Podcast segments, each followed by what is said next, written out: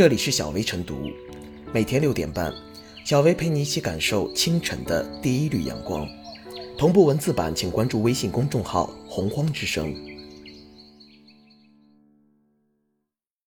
本期导言：五月十日，郑先生一家外出就餐，点了一道烩菜，由于感觉口味偏重，便提出让厨师重新做一份。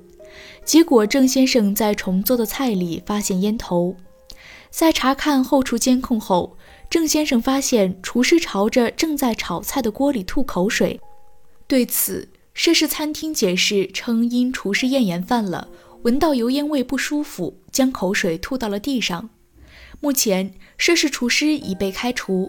西安雁塔区市场监督管理局十一日下发告知书，对该餐厅罚款十万元，并吊销经营许可证。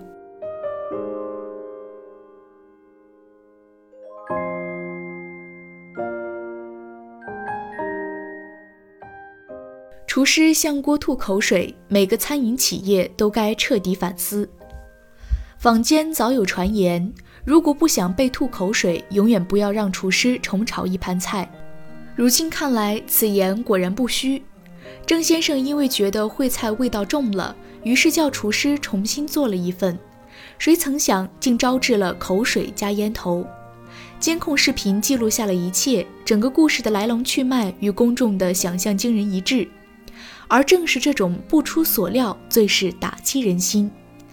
典型个案的催化下，舆论关于后厨卫生、餐饮安全的负面印象进一步强化。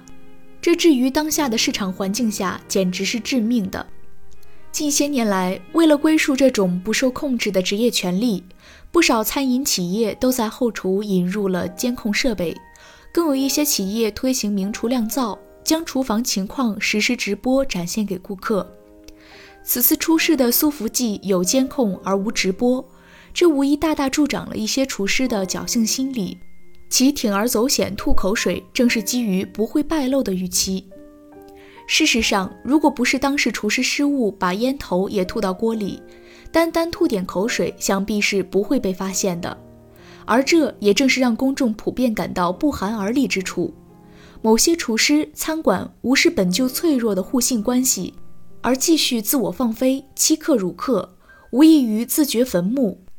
当在外就餐与不安全、不卫生等标签挂上等号，餐饮行业终将受到重创。严格约束包括厨师在内的所有餐厅服务人员的职业行为，合乎消费者的利益，更合乎餐饮企业的利益。然而，很遗憾的是，还有大多企业没有就此拿出强力的内控方案。一些餐厅没有直播，没有监控，仍处于全凭自觉的原始裸奔状态；还有一些企业虽有视频监控或厨房巡查制度，却要么是形同虚设，要么是以扣钱罚薪了事。当某些厨师的职业劣迹没有被记录，没有被信息共享，乃至转化为行业进入，那么真正的威慑便无从谈起。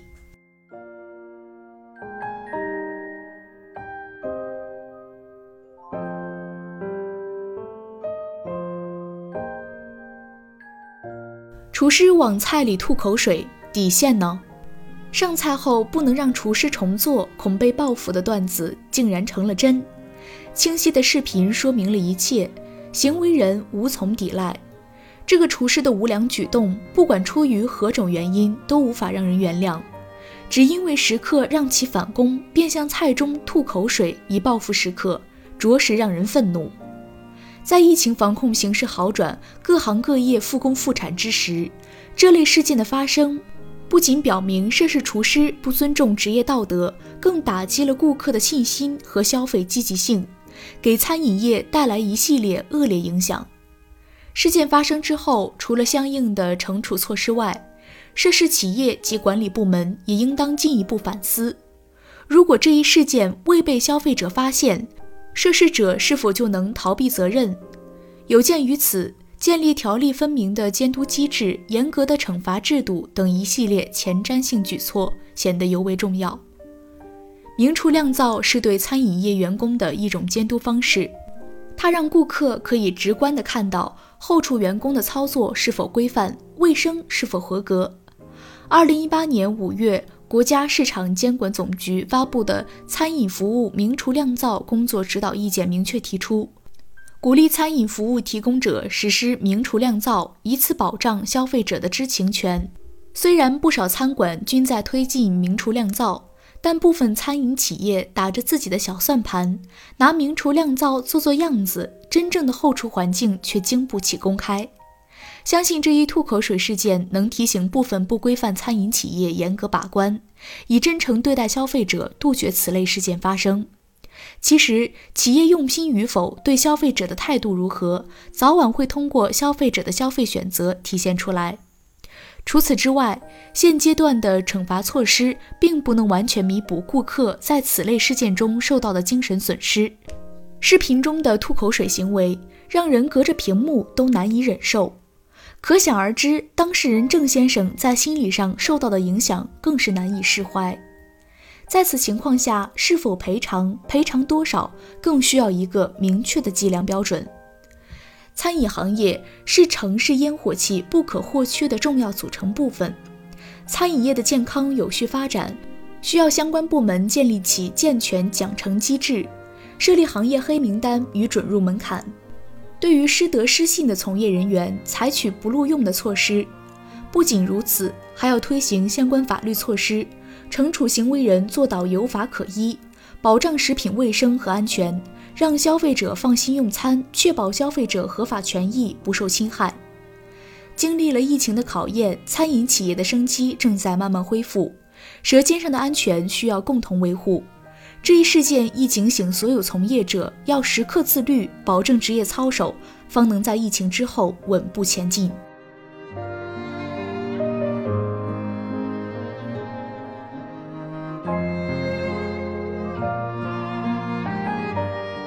小薇复言，所谓众口难调，顾客在就餐消费过程中，难免会对某个菜品的口味提出意见，要求回炉调整。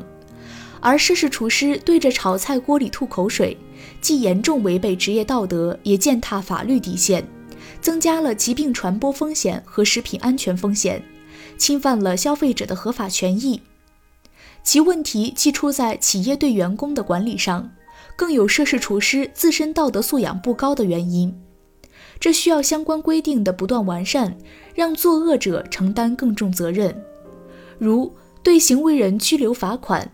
并列入从业黑名单，同时借鉴假一赔十规定，赋予消费者主张商品或服务价格十倍赔偿的权利。只有让胆敢作恶使坏者付出代价，只有消费者遭受的心理伤害得到赔偿，我们每个人到餐厅吃饭时才能更放心。